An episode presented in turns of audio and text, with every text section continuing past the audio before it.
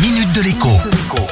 Bonjour à tous. Comme ce reconfinement est dans les grandes lignes une répétition de ce que nous avons déjà vécu en mars et en avril dernier, je vais vous redire aujourd'hui ce que je vous ai déjà dit voici quelques mois.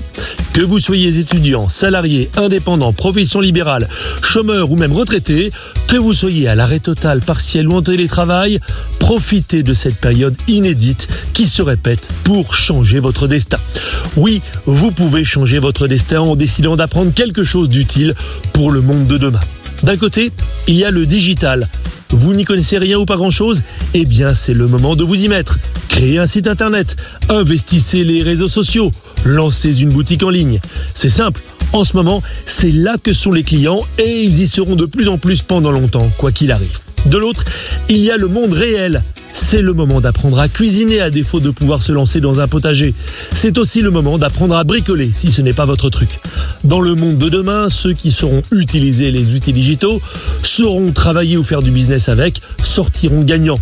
Et ceux qui sauront bricoler, cuisiner, bref, qui seront autonomes, s'en sortiront aussi mieux que les autres. Ah, et même si ça sort de la case Minute Éco, faites du sport. Le sport, c'est la santé.